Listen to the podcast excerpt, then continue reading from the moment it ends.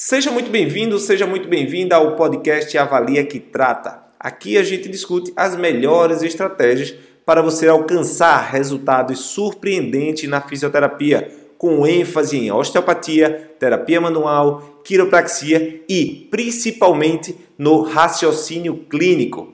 Eu sou Randy Marcos, fisioterapeuta, coordenador da Escola de Osteopatia de Madrid e diretor da Associação dos Fisioterapeutas do Brasil. No episódio de hoje eu trago todos os detalhes para você sobre pubalgia. Uma aula exclusiva realizada para minha mentoria online gratuita, onde eu falo desde a anatomia até o raciocínio clínico. Uma aula imperdível com detalhes específicos da fisioterapia. Essa, nessa aula de hoje. Então, galera, é o seguinte: a pubalgia é um tema extremamente relevante do ponto de vista clínico, porque ele traz uh, uma associação na cronicidade, né? Afeta muito o bem-estar e o equilíbrio emocional do seu paciente pela demora no tratamento. E essa demora se dá pela complexidade da articulação. Essa sínfise pública, né, como é chamada, é a junção de dois ossos especificamente, né? duas porções. A gente tem nessa porção aqui o pubis, que se articula com o pubis do lado oposto. Né? Da mesma forma, outra porção que compõe esse anel pélvico, a gente tem o isquio aqui embaixo e mais aqui em cima tem o ilíaco. Esses três ossos no desenvolvimento do corpo humano, eles vão se fundir com o passar da idade e formar todo um osso, não é? uma, uma estrutura anatômica denominada de osso ilíaco. Né? E essa articulação entre um pubis e outro, formando o arco né, do é, púbico, a gente tem nele várias estruturas associadas. E essas estruturas associadas é que vêm comprometer toda a funcionalidade. Dentro do contexto da pubalgia, a gente precisa entender claramente que a pubalgia reflete-se em um contexto biomecânico e funcional do complexo lombopélvico e por isso vocês veem essa imagem. Então essa imagem traz aqui todo, todas as estruturas possíveis a se relacionar com o pubis. E dentre elas, os ossos que eu já falei e não poderia deixar de comentar todo a, o esqueleto axial, não é? que tem a lombosacral e as estruturas já de dobradiça tórax-lombar. O osso, o osso, o esqueleto, né, ele é formado especificamente por essas estruturas e conectadas em equilíbrio com o sistema muscular. O sistema muscular ele é composto basicamente pelo, pelos adutores. O primeiro, o pectíneo, adutor longo, adutor curto, magno e aqui o grácio. O grácio que é um músculo adutor que vai compor lá na frente mais distal o tendão da pata de ganso, né, juntamente com o sartório e o semitendinoso. Seguindo mais acima, a gente tem uma estrutura bem interessante que são os músculos abdominais. Uma estrutura inferior, a grosso modo, os adutores, e uma estrutura bem interessante, que são os abdominais, que eu vou falar deles nessa outra figura um pouco mais na frente. Então, os adutores, que são cinco, e que possui especificamente tá, uma função associada com os seus nervos, né, com a sua inervação. Por isso que é tão importante a gente mostrar a relevância da coluna lombar. Por isso, a pubalgia pode ter relação com alterações da coluna lombar.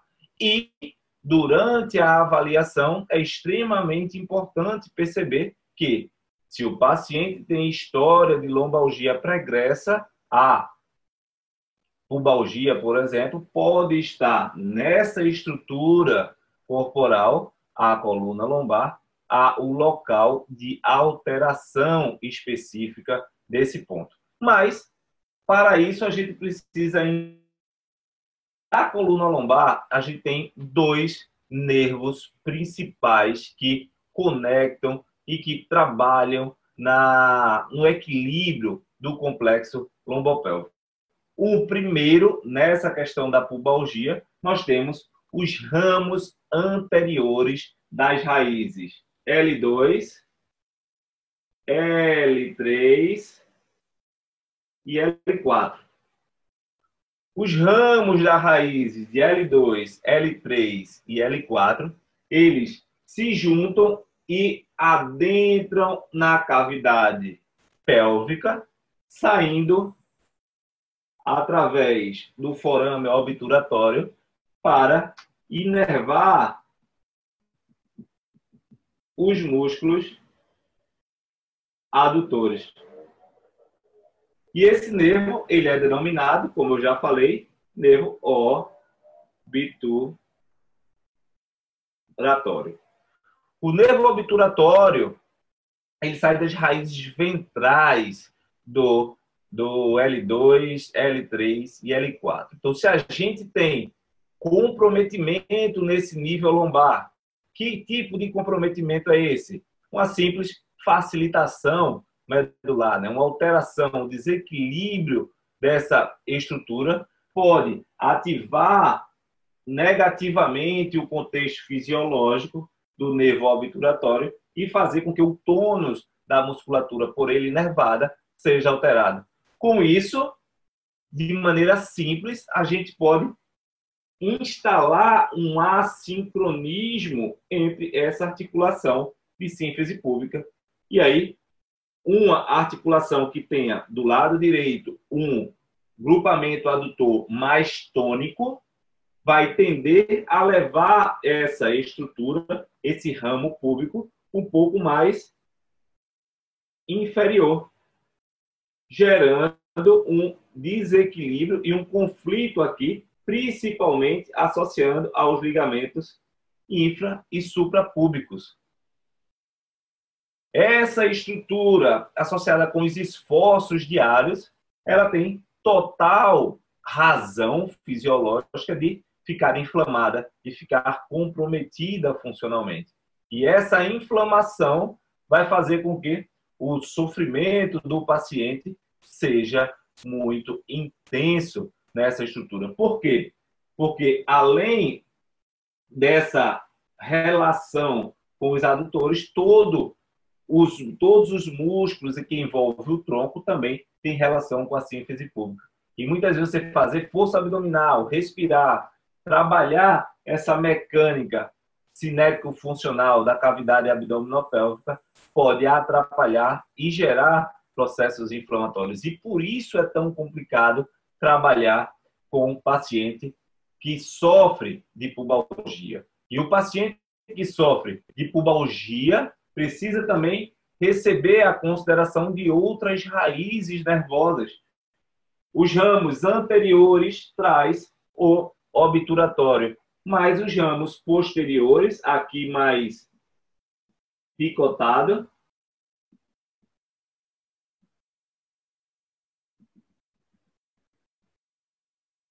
vem anteriormente para inervar o quadríceps, o extensor de joelho, que vem de inervação na espinha ilíaca anterosuperior. o tônus alterado, o tônus elevado aqui, através do nervo femoral, pode provocar uma alteração de rotação, também de equilíbrio no, na sacroilíaca, no comportamento do corpo desse paciente. Então, o músculo quadríceps aqui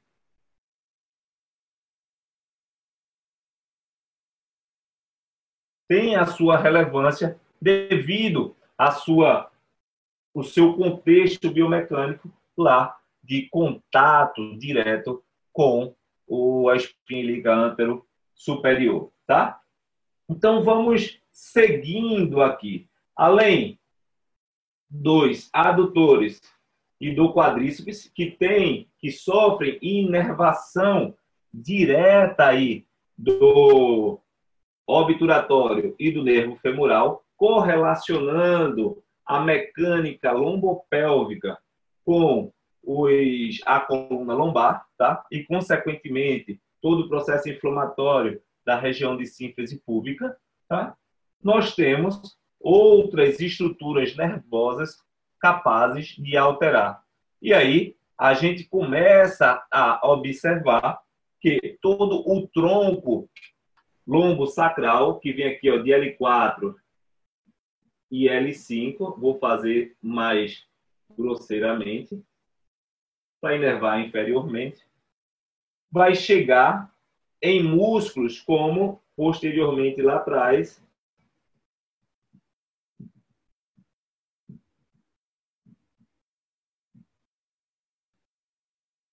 os isquio tibiais.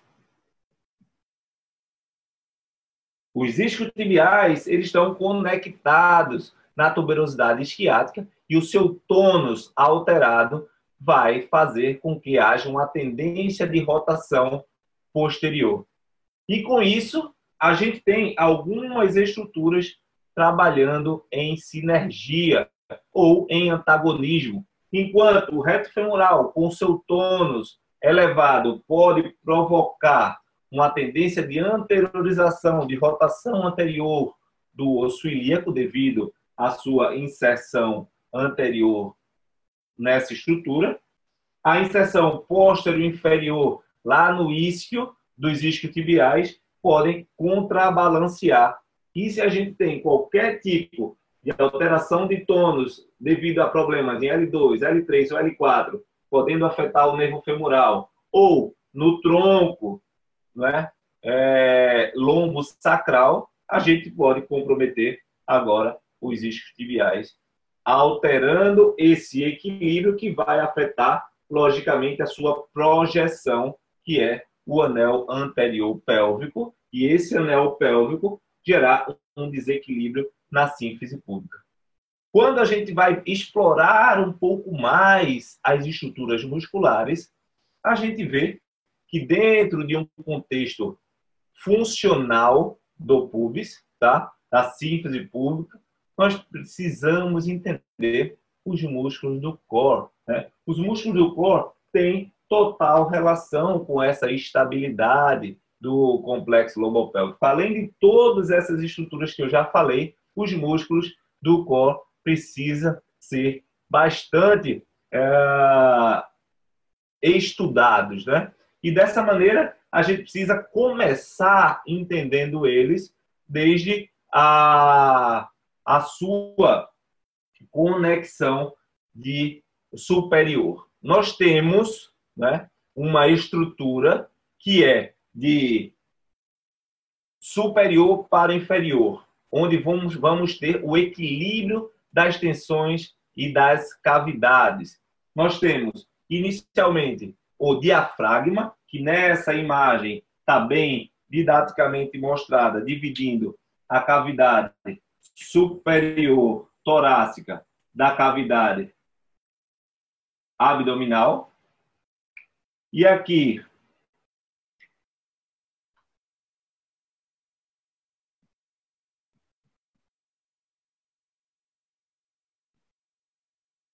o diafragma equilibra né, as tensões uh, pressóricas dentro da cavidade. E com essa visão anterior, a gente pode ilustrar um pouco esse diafragma. O diafragma é uma estrutura que ele vem fixando-se com o seu pilar direito na porção lombar TL3, formando um arco longitudinal medial e o outro mais lateral. Da mesma forma, do lado esquerdo, nós temos apenas o seu pilar indo até L2 e o arco longitudinal medial e lateral. Nesse arco, na saída desse arco medial, nós temos junto nesse arco um músculo muito importante para o equilíbrio corporal e lombopélvico, saindo dos processos transversos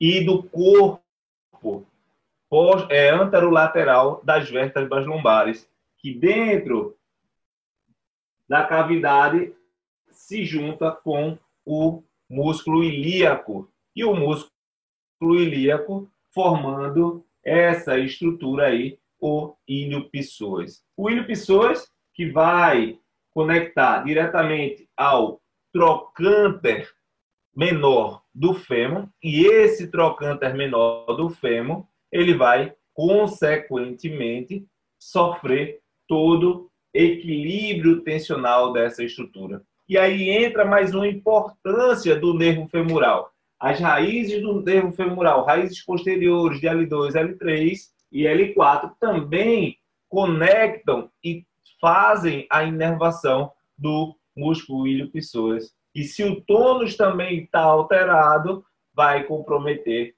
diretamente a função do complexo lombopélvico. E, juntamente a isso, nós temos lateralmente aqui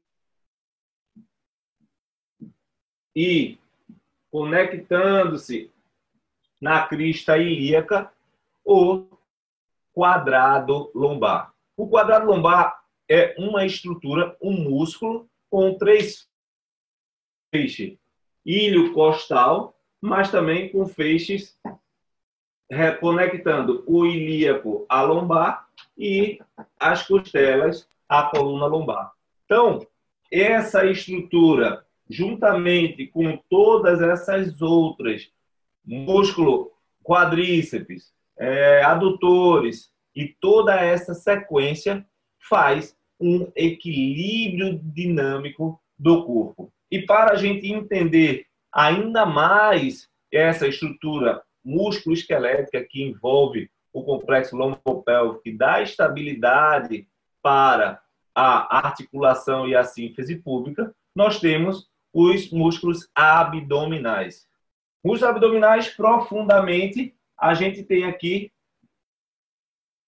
o transverso do abdômen, de maneira oblíqua, transverso, de maneira oblíqua,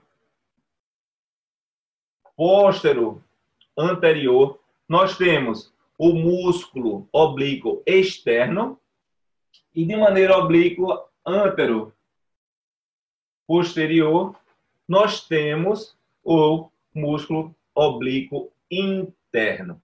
Essas estruturas, juntamente com o reto abdominal, compõem a parede abdominal anterior, gerando todo o equilíbrio tônico da parede abdominal, que pode ser comprometida por qualquer outra, outro problema. E uma das funções primordiais dos músculos abdominais é a flexão do tronco. E por sua inserção, como mostrada aqui no ramo público, tem a função de promover uma rotação, uma báscula em rotação posterior, uma uh, diminuição da curvatura lombar Vou colocar aqui uma rotação posterior,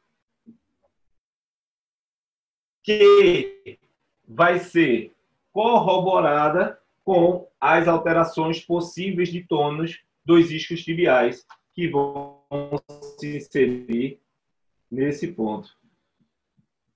Isquiotibiais. Trabalhando feito uma roda, né? feito uma direção, feito um volante, nós temos os abdominais puxando para cima e os iscos tibiais puxando para baixo. Inversamente a isso, nós temos posteriormente os músculos o quadrado lombar que faz a, o aumento da curvatura lordótica e na porção anterior nós temos exatamente ele, o reto femoral, a, a porção do quadríceps, né? E nesse contexto, eles funcionam equilibrando essas rotações e essa dinâmica do complexo lombopélvico e, consequentemente, possíveis cisalhamentos na sínfise pública. Cisalhamentos. Ainda falando do core, nós temos os músculos do assoalho pélvico e os multífidos que vão estar nessa estrutura. Então, aqui, assoalho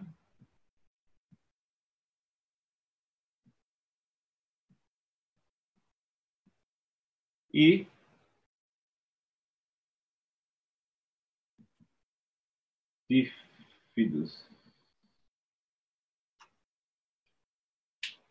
Esse complexo músculo esquelético rege o equilíbrio do complexo lombopélvico. A partir do momento que qualquer estrutura dessa está em desequilíbrio, seja por alteração de inervação, como o obturatório que vai para os adutores, o femoral que vai para o ilho pessoas e para o quadríceps, os isquiotibiais que vão sofrer pela a informação associada do tronco né, lombo sacral, você vai ter uma estrutura de estratégia compensatória para o paciente viver em equilíbrio. Pensando do ponto de vista músculo-esquelético, que é o que tradicionalmente se fala, essa estrutura precisa estar em equilíbrio. Seja mecânico por fortalecimento e fraqueza dos músculos agonistas e antagonistas, e aí se trabalha o fortalecimento do core, se trabalha todas as musculaturas abdominais, assoalho pélvico, todas as estruturas desse, desse sistema, mas também a gente precisa entender e sair um pouco da caixa, sair do, do senso comum que todos falam quando vão tratar a pubalgia de alguma forma. Então, quando a gente vai tratar pubalgia, tá? De alguma forma, a gente também precisa entender quais as conexões existentes entre as cavidades abdominais pélvicas e todo o sistema músculo-esquelético que tem relação com o, o complexo lombopélvico e a própria sífise pública. Para que vocês tenham uma noção básica, tá? E que eu costumo falar bastante nas minhas aulas, existe algo denominado de dor referida. Aquela dor que uma pessoa, quando tem um infarto, sofre quando vai é, ao médico e diz: Doutor, tive a dor no peito, mas ela irradiou para o braço. Isso é um sinal de que você tem um sofrimento no coração. Do mesmo jeito que o coração dá esse tipo de sinal de alerta, nós temos uma estrutura bem legal e íntima nossa que está nesse meio e que vai nos informar como uma dor suprapúbica. E essa estrutura tem um formatozinho ó, de cone e está aqui na frente da síntese pública. Ela é denominada de bexiga. Então, pessoas com incontinência urinária de recorrência, alterações de tensões urinárias, incontinências, conflitos, cistites e alteração nessa estrutura pode evidenciar um trigger point, uma dor em região suprapúbica, confundindo não é, a todos nós no diagnóstico mecânico da pubalgia. Então, dessa forma, você precisa entender que, além das estruturas músculo-esqueléticas, nós temos outras estruturas funcionais, viscerais, associadas a esse processo. E aí, dentro disso, nós temos os ligamentos e todas as estruturas conectadas. Da bexiga, nós temos ligamentos super importantes, tá? Como o ligamento vésico umbilical, vésico de bexiga e umbilical de umbigo, que conecta juntamente com a parede abdominal ao umbigo. Com isso, a gente observa que se eu tenho descontinuidade desse tecido por qualquer cirurgia abdominopélvica, que também pode comprometer outra estrutura anatômica de ligamentos denominada de úraco. Úraco é um tecido ligamentar que vai da região pélvica anterior até a região do umbigo. Nós temos uma tendência de aproximação e, consequentemente, de retroversão fixada por essa estrutura. Então, cirurgias como abdominoplastia, cirurgias como cesarianas podem afetar diretamente a harmonia desses ligamentos. Fora isso, a gente tem as conexões faciais internas dos outros órgãos. Bem próximo aqui da bexiga, a gente tem nada mais, nada menos do que o útero, que tem seus ligamentos associados com a bexiga mas também tem o ligamento posterior útero sacral, que por cadeia não é, tensional começa a comprometer também a mecânica e a dinâmica sacral. E quando a gente compromete a dinâmica sacral, nós interferimos diretamente na dinâmica do complexo lombopélvico, na dinâmica das articulações sacro-ilíacas. Mas por que eu falo isso, tá?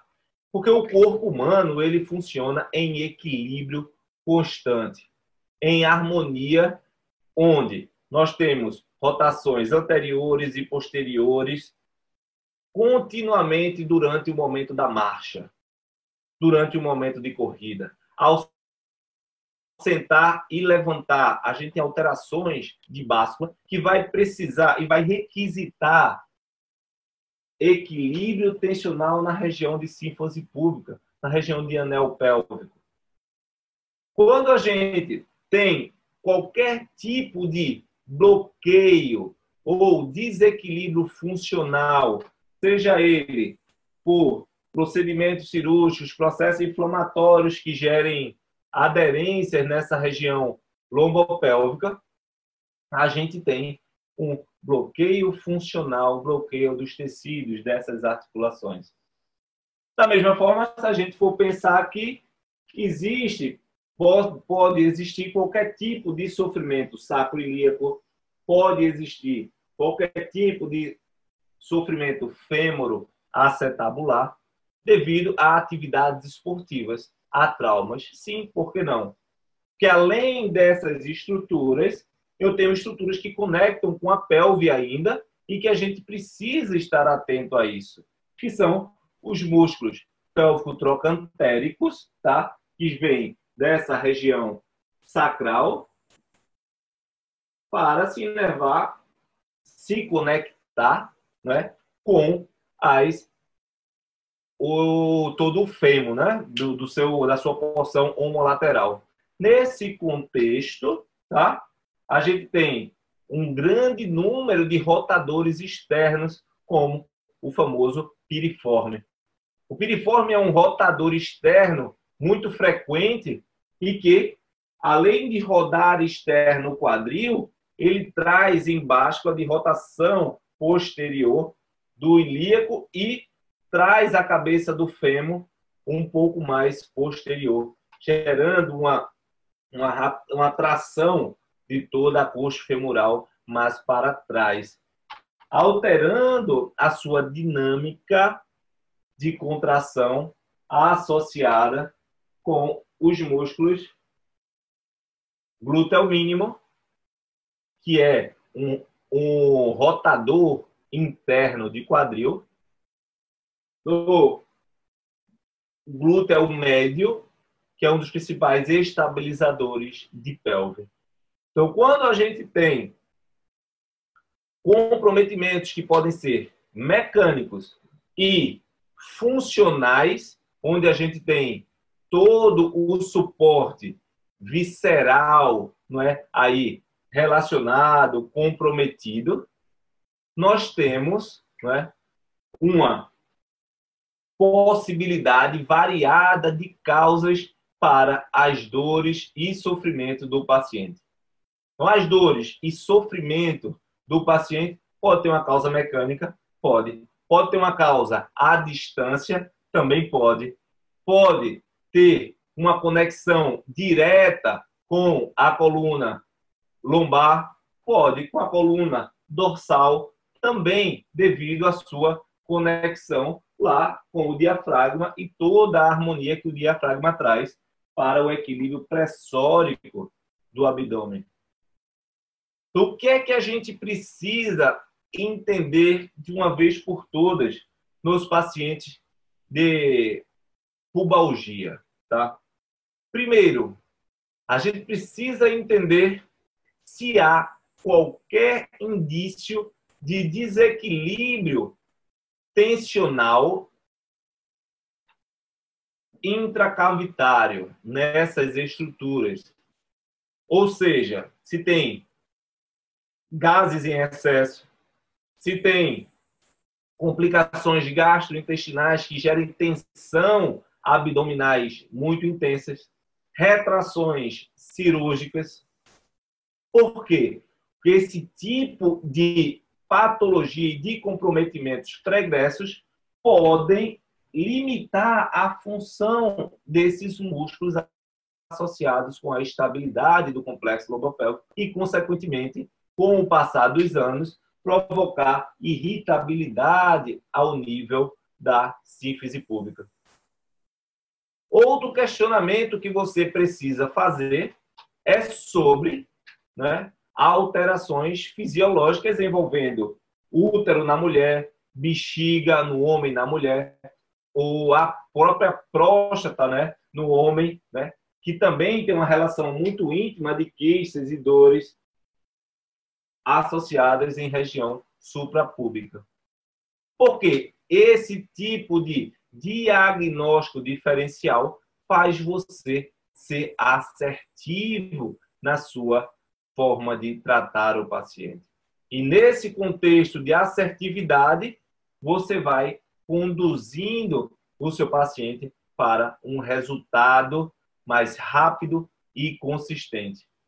Fora isso, se você começa a excluir as razões fisiológicas e só sobra as questões uh, biomecânicas, fica muito mais fácil, né? Porque a questão biomecânica, a gente está todo dia, a gente está diariamente aí sendo recebendo enxurradas para isso. Então a gente precisa equilibrar toda a inervação associada com a estrutura que está sofrendo, como também a gente precisa entender quem está mais fraco ou mais forte num contexto cinético funcional da síntese pública, levando a sofrimento articular, uma vez que o paciente refere dor ou a correr ou a saltar ou a estar diretamente envolvida nesse, nesse processo de, de, de função mesmo, mesmo do corpo.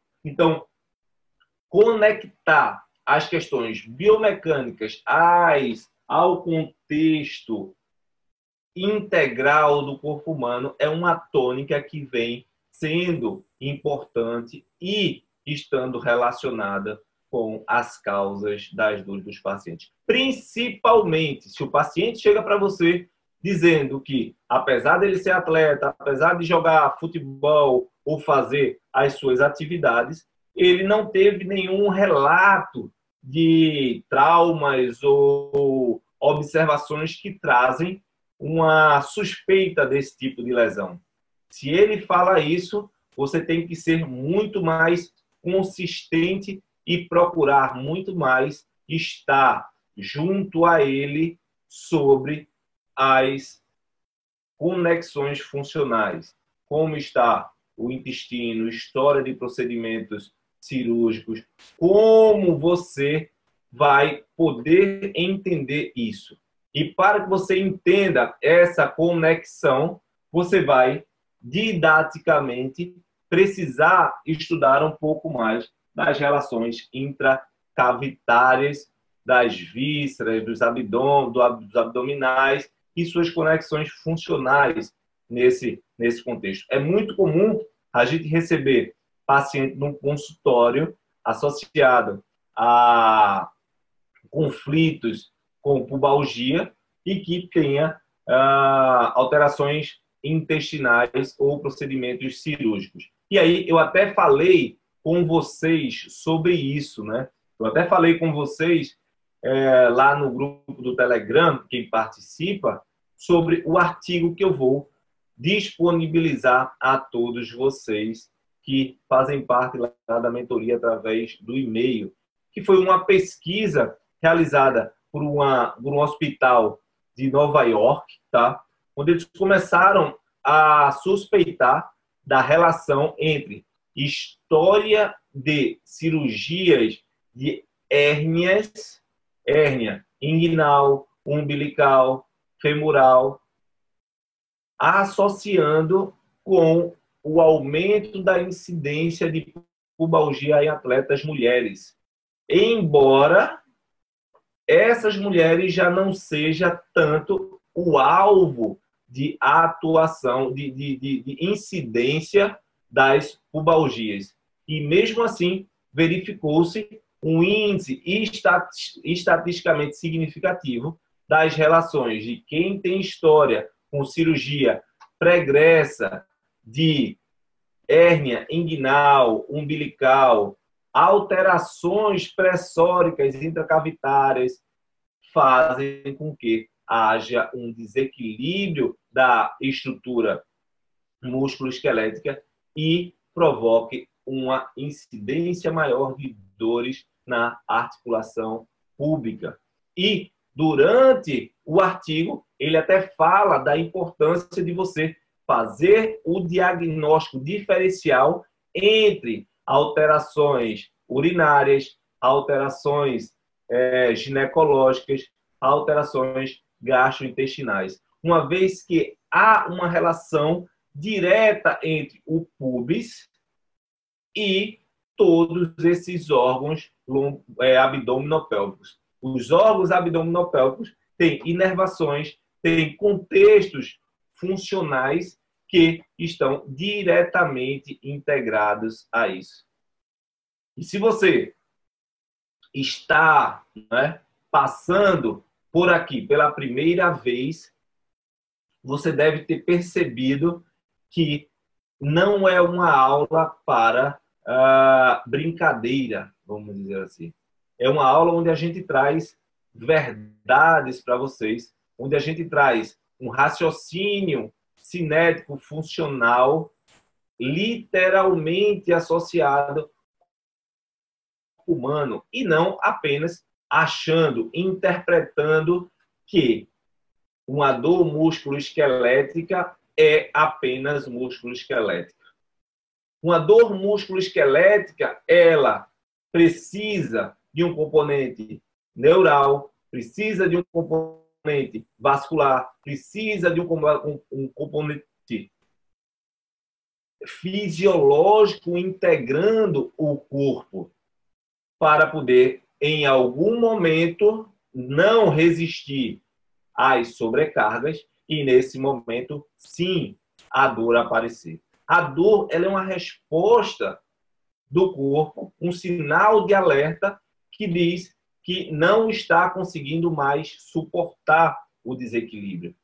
E esse desequilíbrio precisa ser consertado de alguma forma. Então, a dor aparece e alarma você para que você cuide da melhor forma possível. E aqui eu trouxe uma visão macro em poucos minutos do que é a realidade